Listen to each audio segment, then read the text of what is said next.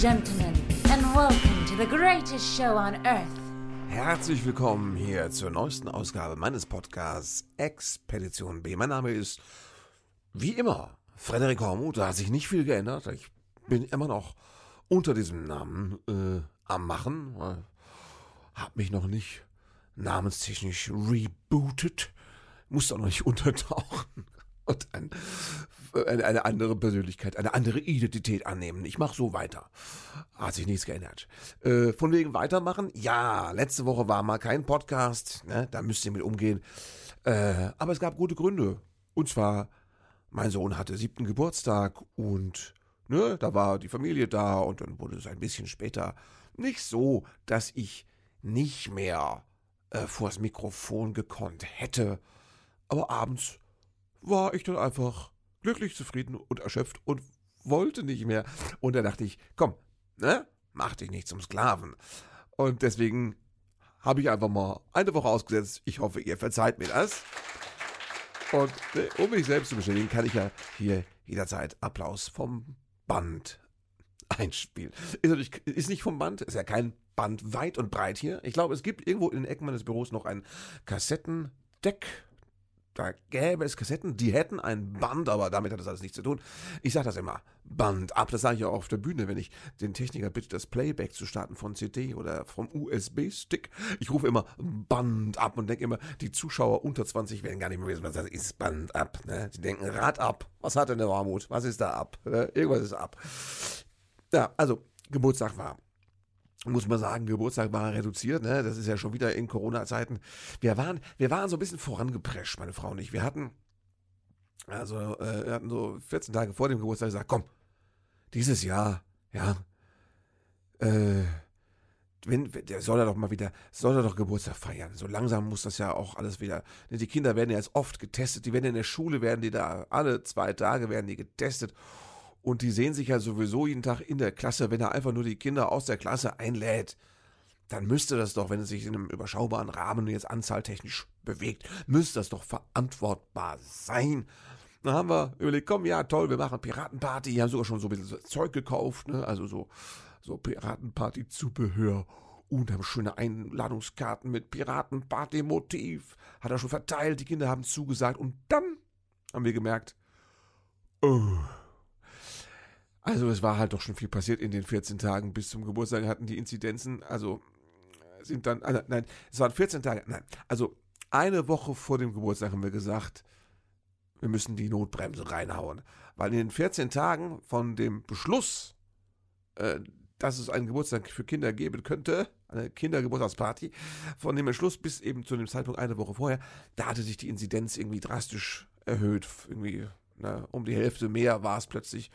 Es ist nur die Inzidenz, aber es ist ein Anzeichen. Es gab auch näher kommende Fälle ne, in der Klasse und im Kindergarten. Und dann fiel uns noch ein, dass wir einen blöden Denkfehler gemacht haben, weil wir hatten uns das so schön zurechtgelegt mit, naja, die Kinder sehen sich ja sowieso in der Schule. Und äh, dann könnt ihr doch auch zusammen mal eine Piratenparty feiern. Denkfehler war, die tragen ja zurzeit in der Schule im Unterricht ihre Masken. Ja, dürfen sie zum Essen abnehmen, da sitzen sie aber auch ein bisschen weit auseinander, ansonsten gehen sie raus zum Spielen. Aber die tragen Masken. So. Und wenn man da jetzt das ernst nimmt und möchte einen ähnlichen, nennen wir es mal, großspurigen Sicherheitsstandard auch zu Hause anbieten, weil man verantwortungsvoll sein möchte als Austräger einer Party, ja, dann müssten die Kinder ja Maske tragen beim Kindergeburtstag. Ist ja Quatsch. Was ist das für, was ist das für ein, was ist das für ein Kindergeburtstag? Was ist das für Piraten mit einer Maske vorm Mund? Ne? Ja, und dann haben wir einfach uns entschuldigt, dass wir das falsch eingeschätzt hätten und haben mal den Geburtstag um sechs Wochen verschoben. Gucken, ob das Mitte März vielleicht wieder klappen kann. Haben alle Eltern und Kinder verstanden. Und äh, war auch gut. Das war genau äh, die Woche, in der auch die Einschläge näher kamen. Hier im Turnen. Der Junior geht ja immer einmal die Woche ins Bubenturnen. Ich glaube, das heißt wirklich nicht Jungsturnen. Ich glaube, das heißt Bubenturnen. Das klingt ein bisschen nach, weiß ich, Egal. Bubenturnen klingt irgendwie, ich weiß nicht, das klingt irgendwie missbräuchlich. Ich kann es nicht, nicht in Worte fassen, warum, aber Bubenturnen klingt so, wie ich es nicht mag. Jungsturnen wäre okay. Egal. Ich verstehe es auch nicht, aber es ist so. Ist nur ein Gefühl, ne? Ist meine Meinung. Ja, Meinungsfreiheit. Äh, äh, äh. So. Und, ähm, da hatten wir nämlich noch gesagt, nee, da geht er jetzt auch, da geht er jetzt die Woche mal nicht hin. Gab schon in der WhatsApp-Gruppe zum Bubenturnen. ähm, gab es auch schon vorher, sagten schon irgendwie, hier, unser Sohn kommt nicht, der kommt auch nicht, der kommt auch nicht. Und dann fragte schon die, die eine der Trainerinnen, sagte schon, äh, kommt denn überhaupt jemand? Ja, der kommt, der kommt, der. Also war so halbe halbe, hat man schon gesehen. Die Hälfte kam lieber mal nicht und die andere Hälfte kam lieber doch. Unserer gehörte natürlich, ihr wisst das, wir sind das Team, Vorsicht. Äh, unsere kam also nicht. Der ist ja, da ist ja wirklich leidgeprüft und ist ja immer, also das macht er ja, das, der, Zähneknirschen sieht es ja immer ein. Das ist echt, die, diese Siebenjährigen sind so vernünftig heutzutage, das ist der Wahnsinn. Ich hoffe, dass die später noch genug Gelegenheit kriegen, in der Pubertät dann richtig über die Stränge zu schlagen. Und das, dieses, diesen, diesen, diesen, diesen Vernunftsvorschuss, den sie, diesen Kredit, den sie uns da gegeben haben, jetzt, dass sie den dann später wieder abarbeiten können mit Unvernunft. Hoffe ich mal. So. Und jedenfalls, einen Tag später ging es in derselben WhatsApp-Gruppe dann bing ja, sorry, unser Sohn war gestern Abend da und hatte jetzt aber dann abends schon Symptome und ist jetzt positiv getestet. Und am nächsten Tag, bing, unser Sohn ist auch positiv getestet. Waren also zwei. Ne? Und jetzt muss man sagen, beim Bubenturnen, da wird ja fröhlich rumgerannt, da wird geschrien, da wird, äh, auch da strengen die sich an, da schwitzen die, da schreien die, das, da atmen die. Das wird ja beim Turnen, wird ja schon mal, beim Turnen wird schon mal geatmet. Und ich würde sagen, fast sogar heftiger als jetzt im Theater. Ne? Das heißt, äh, da haben die ja so eine fröhliche Aerosolparty gemacht und Siehst du, ja, so schnell kann es gehen. Ja. Dann wurde auch gleich beschlossen, dass sie das Bubenturnen jetzt mal im Februar aussetzen und erst versuchen im März wieder einzusteigen. Also von daher sind wir ganz, ganz, ganz im Trend. Ne? So war das. Das war alles, das war letzte Woche. Ja, das war das Bubenturnen. und der Corona und der Geburtstag, der jetzt nachgeholt wird. Was auch schön ist, habe ich ne, dem Junior gesagt, Hasko, hast du, hast du sechs Wochen nochmal Geburtstag? Ist das nicht toll? Ne? Das kann man auf die Weise schön strecken über das ganze Jahr und dann ist das doch, ist doch ja. wir gucken, wie es dann wird, wie die Piraten so im März aufgestellt sind. Ja. Also man es ist wirklich, man wollte nicht eine Kinderparty ausrichten und dann aus Versehen zum kleinen Mini-Superspreader-Event geworden sein. Oder man wollte auch nicht riskieren, dass dann eins von den sechs, sieben Kindern, eines dann irgendwie plötzlich, gesundheitliche Probleme hat und das Ganze, weil man, äh, weil man einen schönen Infektionsrahmen zur Verfügung gestellt hat, ne? getarnt als Piratenparty. Nein, das wollte man nicht verantworten. Habe ich keinen Bock drauf, ne? Ja. So. Ich hatte auch, ich hatte Auftritte. Ich hatte tatsächlich zwei Auftritte und das muss man wirklich, es ist jetzt, es fällt ja viel aus. Das heißt, es fällt ja viel aus. Aber zwei hatte ich.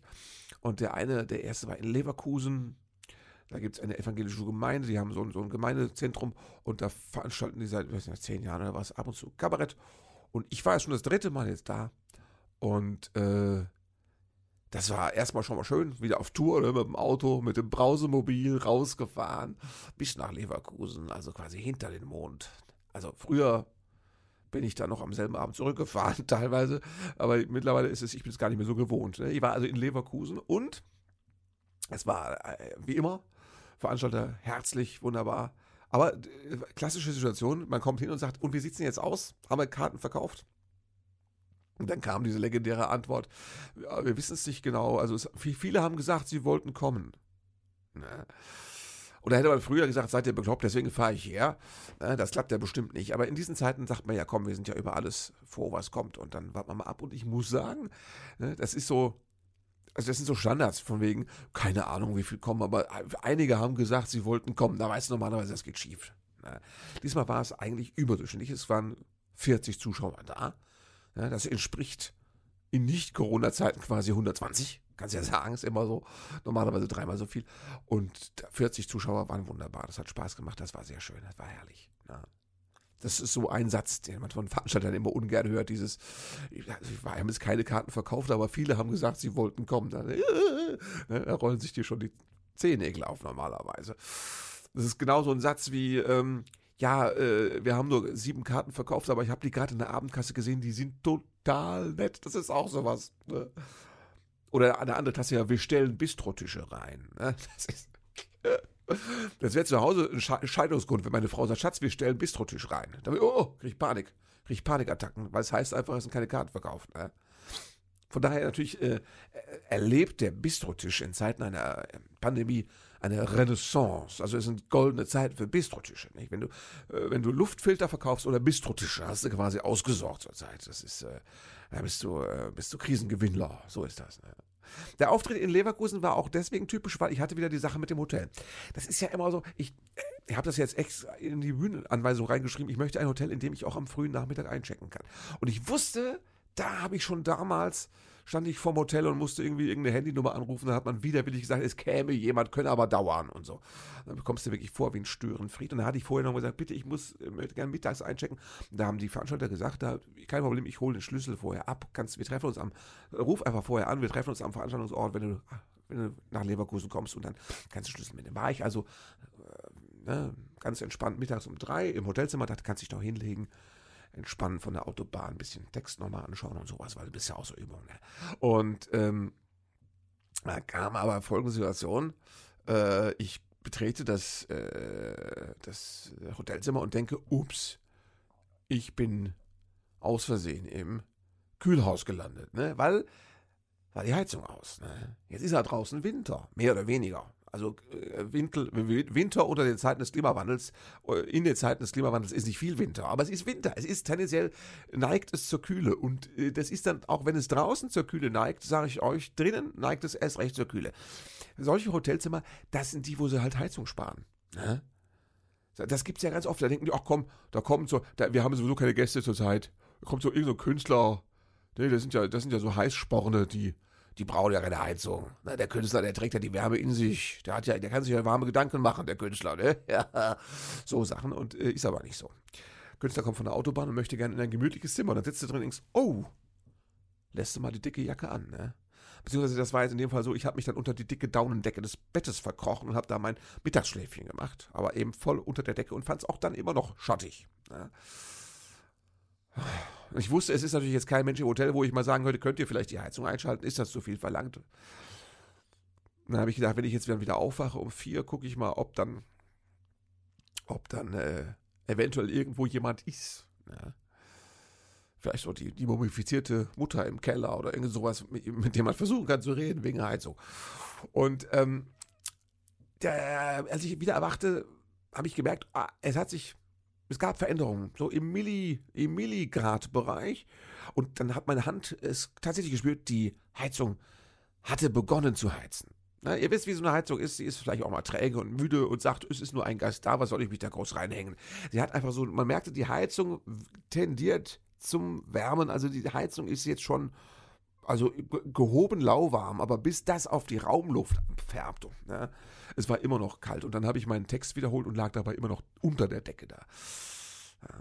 Es ist schön, dass die Heizung dann, als ich zum Auftritt gefahren bin, das Zimmer geheizt hat. Das ist total schön. Aber, Freunde, ne, das sind so meine Sorgen. Ich weiß, die Hoteliers haben sich einfach und die Pandemie und alles um kreuz und quer, aber das wäre schon schön, so ein Hotelzimmer, weil man reinkommt und wird empfangen von Behaglichkeit. Und da muss ich sagen, Behaglichkeit ist nicht nur so ein Strohgesteck und eine Flasche Mineralwasser. Behaglichkeit äh, ist, ähm, ist auch Temperatur. Ist einfach, muss man sagen, ist auch äh, ein geheiztes Zimmer. Ich, das ist nicht zu viel. Ich merke, wo ich es gerade sage, merke ich, es ist nicht zu viel verlangt. Ein Hotelzimmer kann auch mal geheizt sein, auch wenn da nur ein Kleinkünstler drin untergebracht wird. Ich sage es jetzt einfach, wie es ist. Ne? So ist es. So soll es bleiben. Das ist richtig und wichtig. Ne? Ja, aber äh, war schön, war auch wieder so dieses Tour-Feeling, von daher äh, wunderbar. Apropos Tour-Feeling, ich habe jetzt dieses Bild gesehen. Olaf Scholz kennt ihr wahrscheinlich nicht. Äh, Olaf Scholz, der war früher, kannte man den als Kanzlerkandidat. Ne? Jetzt ist er ähm, Kanzler, er ist so ein bisschen, er ist, ich weiß nicht, was er hat. Also er ist so ein bisschen bockig, habe ich jetzt irgendwo gelesen. Er hat so eine Grundbockigkeit und es geht so in Richtung, ja, ich bin jetzt, ich, ich bin jetzt vielleicht Kanzler, aber das heißt ja nicht, dass ich hier andauernd jetzt vor euch rumtanzen muss. Ne? So, das ist so einem hanseatischen, hanseatischen, angebockten Understatement. Von wegen, ja, Kanzler bin ich jetzt, aber ich muss ja, muss ja nicht einen Affen machen für euch. Ne? Ich melde mich, wenn ich, wenn ich was zu sagen habe, melde ich mich. Ansonsten ist, wird jetzt hier Kanzler ich mal vor mich hin und dann kann er, soll die Geschichte urteilen. So irgendwie in der Art. Und ähm, der ist ja da nach, nach USA gefahren, weil, weil da musste er nochmal vorstellig werden, weil, ähm, also erstmal so Hallo sagen und zweitens auch noch, sich nochmal ein bisschen anpfeifen lassen wegen der Ukraine-Krise. Und da ist er sehr casual hingeflogen. Da hat er im Flugzeug, ist ja ein Langstreckenflug, also muss man sich auch bequem machen. Hat er so ganz, war er im, im Till Schweiger Gedächtnispulli. Ganz casual war er da gestanden. Und äh, sah aus wie so ein na, Sozialkundelehrer, der eigentlich jetzt sich eine Tabakpfeife noch stopfen würde und eine Jazzplatte auflegt. Und äh, gleichzeitig dachte ich, okay, das ist, ich verstehe das anders, das ist cool. Eigentlich wird es mir gefallen. Aber wenn, wenn ich mehr Kanzlergefühl hätte, also so als Konsument, wenn ich da mehr Dosis Kanzler bekäme, als Junkie, dann äh, würde ich das auch besser gutieren können. Dann würde ich sagen, schick. also schick im Sinne von, ja, unterkühlt, Understatement, äh, cool. Ja, unterkühlt, cool. Äh, so war ich jetzt emotional nicht so, nicht so, nicht so, nicht so heiß, dass ich das genießen konnte. Ne? Ja, aber äh, es, aufgefallen ist mir es, und es war ja wohl auch im Internet, wurde viel drüber gesprochen. Und äh, ja. Problem, Olaf Scholz war in Amerika und ähm, es geht ja um die Ukraine-Krise. Wir wissen ja alle, der Russe ist böse. Und er macht auch seltsame Sachen da, Manöver entlang der Grenze der Ukraine. Das, der, die NATO macht auch immer Manöver in der Nähe von Grenzen. Das ist aber was anderes, sagt man. Das ist was, kann, kannst du nicht vergleichen. Kannst du nicht vergleichen, was anderes. Oder wenn die USA so Sachen macht, dann sagt man auch, das ist ja jetzt was anderes, ne? weil es ja Bündnispartner und so. Der Russe ist eben der Böse und Putin sowieso. Und der guckt ja auch immer schon so. Ne? Ist ja alles klar, ich weiß ja Bescheid. Und er kann uns erpressen und ja, trotzdem brauchen wir das Gas. Und äh, ihr kennt die ganze Debatte. Äh, aber der Punkt ist der, Olaf Scholz ist jetzt nicht so, dass er sagt, äh, komm, da fahre ich mal eben im Panzer rein. Ne? So. Da ist Understatement, finde ich, bei solchen delikaten Themen, finde ich Understatement, wenn es irgendwie möglich ist, äh, auch ganz cool. Äh, er, das wissen wir ja auch, ne? Olaf Scholz sagt jetzt quasi, äh, wenn, wenn die Russen da wirklich einmarschieren, dann müssen wir da auch äh, harte Maßnahmen ergreifen, aber widerwillig eben. Das ist so, so eine widerwillige, so eine, so eine passiv-aggressive, widerwillige ähm, so, ja, Action, die dann da ergriffen wird oder Maßnahmen. Ne? Finde ich jetzt gar nicht so schlecht. Habe ich jetzt eigentlich gar nicht, gar nicht so das Problem damit. Ne? Ich finde es auch manchmal ist auch jetzt billig, ja, die Opposition und ich, es ist ja herrlich, wenn man sagen kann, die CDU als Opposition, das macht ja schon Spaß. Ne? Das ist schon eine schöne Sache, dass man so sagen kann jetzt, ne? dass die Opposition, also die CDU, Friedrich Merz, dann kann man es auch sagen, hier, Smithers, ne? Dass der, ähm, dass der da jetzt billig versucht, irgendwie sich zu beschweren. Und dann war das ja, ist ja klar, die haben sich lustig gemacht, dass Deutschland der Ukraine nicht hilft, sondern einfach mal 5000 Helme hinschickt. Da haben sie auch, oh, wie sieht denn das aus? Da lacht die ganze Welt über uns. Ja, schicken sie 5000 Helme. Ähm, jetzt habe ich ja tatsächlich gelesen, die Ukraine hatte um 5000 Helme gebeten. Also von daher ist es nicht so, es ist jetzt nicht so unglaublich pervers. 5000 Helme hinzuschicken, wenn man darum gebeten worden war. Also muss man auch mal sagen, ist die andere Seite der Medaille. Und jetzt hatte aber eben der Olaf Scholz in seiner scholzigen, schlumpfigen Grundbockigkeit keinen Bock zu sagen, äh, wenn ihr dem Putin in den Arsch tretet, dann äh, verzichten wir natürlich auf dieses äh, Gas und diese North-Dings da, ne? Stream 2 Pipeline. Das wollte er einfach nicht sagen. Er, er, er wird sich wahrscheinlich so verhalten, aber er wollte es nicht gesagt haben. Er wollte jetzt nicht, er wollte nicht vortanzen müssen, weißt du? Er wollte nicht, diese, und das kann ich total gut nachvollziehen. Das ist wie wenn ich als Kind, ich habe ja Klavier und Heimorgel gespielt und wenn Besuch kam, mein Papa immer gesagt, hier, spiel mal was vor. Das wollte ich nicht. Ja, so wie so ein Tanzäffchen. Und das wollte auch Olli Scholz nicht. Ja, der Scholzomat war grundbockig, hanseatisch grundbockig und hat das nur indirekt gesagt. Ja. Und ansonsten gesagt, wir sind Bündnispartner und alles andere ist äh, leckerlich. Ne? Nonsense, hat er gesagt. Er hat auch ja, auf Englisch ja, Live-Interview im Fernsehen. Also, ich fand das jetzt noch nicht so schlecht. Und ich kann auch ehrlich, ich muss auch ehrlich sagen, äh, ich, ich, ich, ich, ich bin nicht dafür, dass wir militärisch interagieren, zum Beispiel in der Ukraine. Meine Meinung. Ja. Und ähm, mit dem Gas haben wir auch nicht viel Auswahl, muss ich sagen, glaube ich. Ich glaube, wir brauchen dieses Gas und diese Pipeline. Und ähm, Putin und Russland war sogar, muss man sagen, glaube ich, relativ, habe ich jetzt auch nochmal mehrfach so äh, irgendwo gelesen, an verschiedenen Stellen, an mindestens zwei, drei Stellen, also das gilt schon fast als Recherche. Ähm, die Geschäfte mit Russland sind relativ zuverlässig. Ja, also wenn man da Gas bestellt, kriegt man es eigentlich auch. Zumindest wir haben damit gute Geschäftsbeziehungen gehabt und das ist äh, wichtig, ne? solange wir noch nicht voll umgestellt haben auf Ökostrom. Ne? Oder wie man heutzutage sagt, Atomenergie. Ne? Ist ja nachhaltig. Hat ja die EU beschlossen, ist nachhaltig. Ne? Ist nachhaltig, weil nachhaltig Atommüll übrig bleibt. Da hast du ganz lange von. Das hält ganz lange nach. Ne? Ja, ja. Ja, okay. Ich wollte das jetzt nicht weiter vertiefen, aber ihr wisst, auf welcher Seite ich da stehe. Und ich wollte nur mal sagen, Olaf Scholz äh, ist bei mir zurzeit nicht sehr gelitten, weil ich mir mehr versprochen hatte. Ich hatte mir mehr, ein bisschen mehr Putin versprochen von ihm. Also ich dachte, dass er schon mal irgendwie mit nacktem Oberkörper auf dem Pferd irgendwie mal durchs Feld reitet und irgendwas tut. Ja. Da ist er mir jetzt zu schlumpfig und zu äh, grundbockig und zu defensiv. Das ist, äh, da hätte ich mir es ein bisschen mehr Performance versprochen, muss ich ehrlich sagen. Aber trotzdem, äh, in dieser Sache, da wäre ich jetzt gar nicht mal so, gar nicht mal so beleidigt. Ne? Dass das mal äh, geklärt. Haben wir drüber gesprochen? Habe ich geklärt. Gut. Also. Ich habe schon gesagt, wir hatten jetzt Corona in, im Kindergarten und in der Schule. Klassenkamerad, das war total toll. Klassenkamerad, da sagte mein Sohn erst, der war heute ähm, der Dings, ich mache jetzt hier ganz, ich erfinde einen Namen, Achtung, der Rüdiger ist erfunden, so heißt heutzutage kein, kein Erstklässler, Rüdiger. Der Rüdiger, ja, der musste heute gehen, weil sein Bruder krank war. Weißt du schon Bescheid heutzutage? Weißt du, uh, musste der gehen, weil sein Bruder, Bruder krank war, ne? Quarantäne, ich höre dir trapsen. Und dann war der so eine Woche nicht da. Und dann kam der wieder, einen Tag, dann haben sie da ihren routinemäßigen Test gemacht und dann musste der Rüdiger gehen. Ne? Weil er irgendwie. Und dann wurde es auch noch PCR bestätigt, also hat einen Fall. Und das heißt, heutzutage wird ja niemand mehr, dann bleibt ja keiner zu Hause, die machen ja weiterhin ihren Unterricht da. Die sind ja, ne? Ja. Die müssen ja ran. Die haben ja keine Chance, die sollen ja durchseucht werden. Ne? Ähm, dann, ähm, das Einzige, was passiert ist, dann wird täglich getestet. Ne? Haben sie jetzt eine täglich getestet, kam nichts bei rum.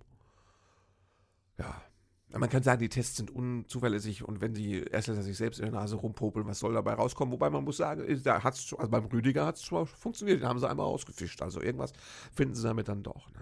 Ja. Das war, da kam es schon nah. Da hätte es uns also jetzt auch erwischen können.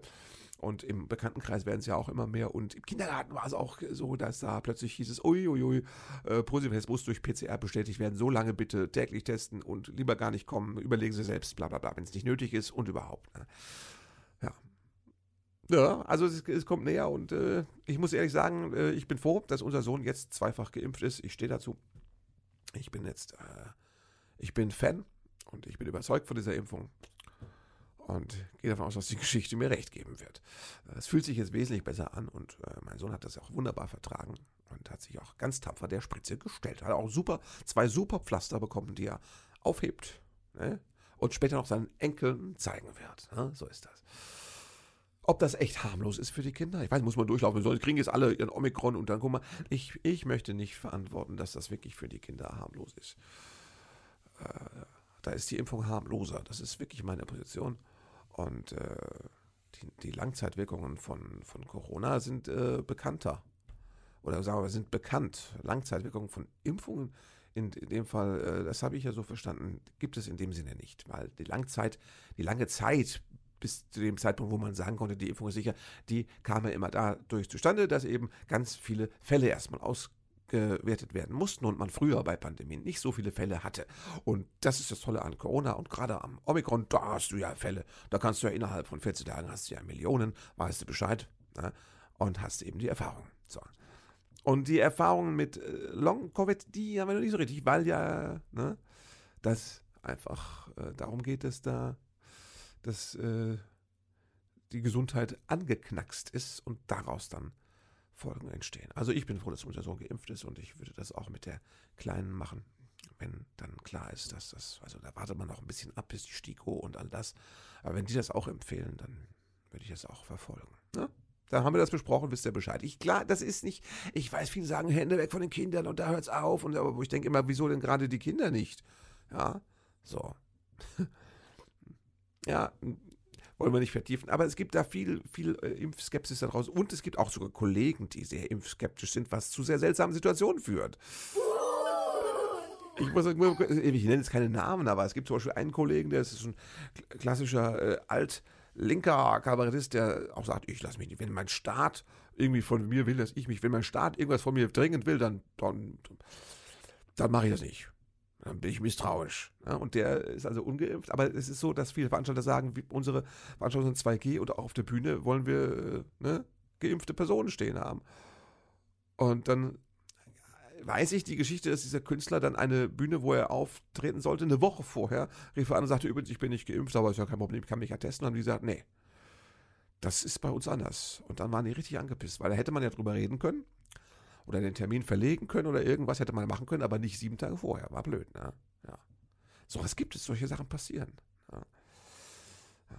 Und, und äh, das andere Ding, eine andere Geschichte, die zurzeit gerade mich auch beschäftigte, ist das mit Lisa Fitz. Ne? Lisa Fitz, die ja da in, im, im ARD, SWR äh, Spätschicht, die ja eine Nummer gemacht hat, die äh, von diesen 5000 Impftoten sprach. Da geht es aber um Verdachtfälle und ne, die Verdachtfälle sind nur ein Verdacht, bestätigt sind davon ganz, ganz wenige und es ist auch so, dass jeder so einen Verdachtfall melden kann, wenn er will. Also auch wenn du äh, Querdenker bist, kannst du natürlich als Hobby Verdachtsfälle melden, äh, auch wenn das dann keinen direkten Zusammenhang hat. Ne?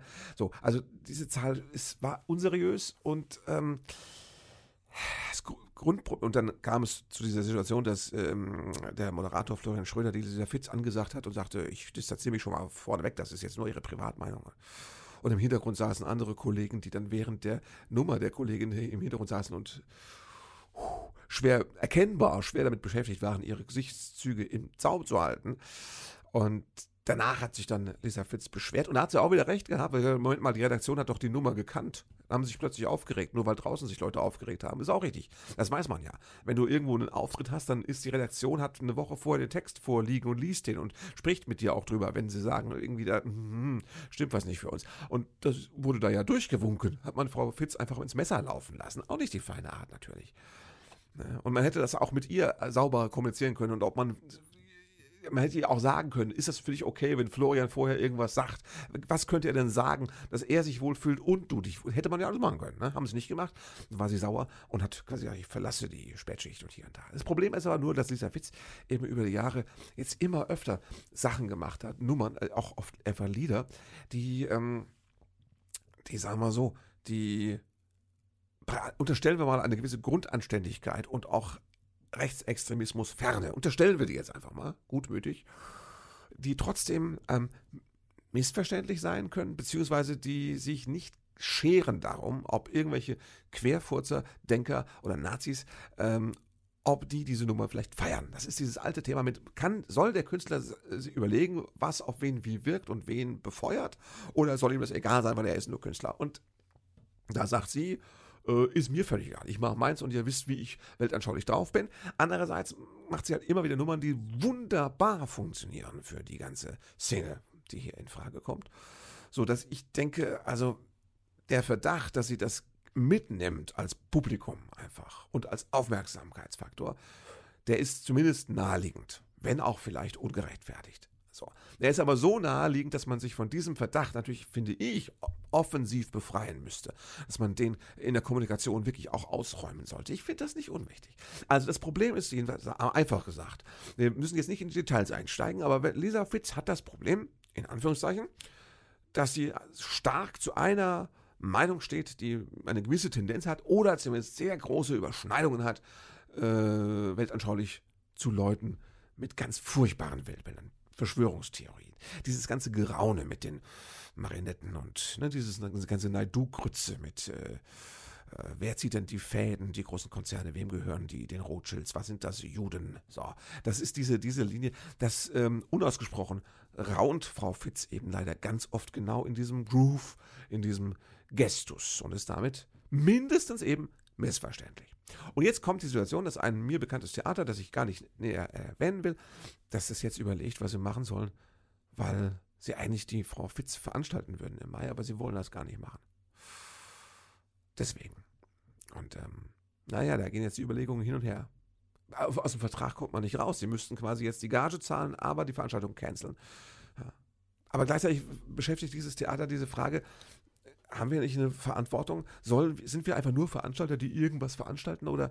Und ich habe dann gesagt, meine Meinung ist, wenn du als Theater einen Spielplan machst, ist das eine künstlerische Äußerung. Du kuratierst, würde man ja im Museum sagen. Du, du gestaltest diesen Spielplan ja aktiv. Und allein die Auswahl dessen, was da spielt, ist eine Art, das ergibt eine Collage, ein Gesamtbild. Das ist, du bist ja kein Journalist, der zeigt, was es alles draußen gibt. Nein, du stellst das auf deiner Bühne hin. Das heißt, es ist eigentlich auch, allein der Spielplan ist eine künstlerische Äußerung. Und deswegen musst du selbst damit glücklich sein. Und man kann natürlich sagen, äh, was der Künstler in seinem Programm macht, das kann man diskutieren, das kann auch eine Rolle sein, ich weiß es nicht, vielleicht gefällt mir es nicht, aber das ist Spannung, das ist Reibung, da kann man diskutieren. Das ist, finde ich, richtig. Aber wenn du sagst, der Umgang des Künstlers mit seiner Außenwirkung und der Umgang mit seiner Verantwortung für den Diskurs draußen im Land und der Umgang des Künstlers damit, dass andere da aufs Trittbrett aufspringen, die man eigentlich wirklich nicht ernsthafter haben können will, wollen kann. Der Umgang damit, der stört mich und dieser Umgang ist ein Statement, den ich nicht in meinem Haus featuren möchte.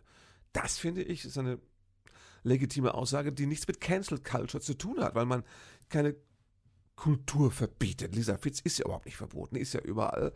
Äh, sonst hätte es ja diese Skandale gar nicht gegeben. Jeder kennt sie, jeder kann sie sehen. Es gibt ja ganz viele Veranstalter, die sagen, äh, die machen wir, das ist, das ist viel zu aufwendig, da weltanschaulich einzusteigen. Das haben wir gebucht, das ziehen wir durch. Ne? So, also die gibt's. Und wenn man als Theater aus diesen Gründen sagt, ich habe ein Gewissen, das ist meine Bühne und ich stehe meinem Namen dafür und das geht jetzt leider in eine Richtung, wir haben die vor drei Jahren gebucht, jetzt geht sie da in eine Richtung, die ich nicht vertreten kann, weil das Statement, wenn die auf meiner Bühne spielt, das Statement ist auch mein Statement und das möchte ich nicht. Das finde ich legitim. Dass man da juristisch vielleicht nicht rauskommt, das ist eine schwierige Frage und deswegen machen ganz viele Zähneknirschen, die machen wir jetzt nochmal und dann, dann machen wir sie in drei Jahren wieder, weil wir es vergessen haben. Das ist das Problem. Aber da muss ich sagen, Hut ab vor den Theatern, die noch sagen, wir haben eine Verantwortung und wir sind ein Teil dieser Gesellschaft. Das heißt, auch wir sind ein Teil der, des Diskurses und wir möchten den nicht in die falsche Richtung laufen lassen. Wir möchten das nicht befeuern. Da sage ich, wenn ihr das ernsthaft durchzieht, auch unter finanziellen massiven Einbußen und das in dieser Situation, dann seid ihr Helden, weil dann habt ihr euch eure künstlerische Freiheit bewahrt. Das ist eben auch Freiheit. Freiheit ist auch entscheiden zu können, was man mit seinem Namen nicht vertreten möchte.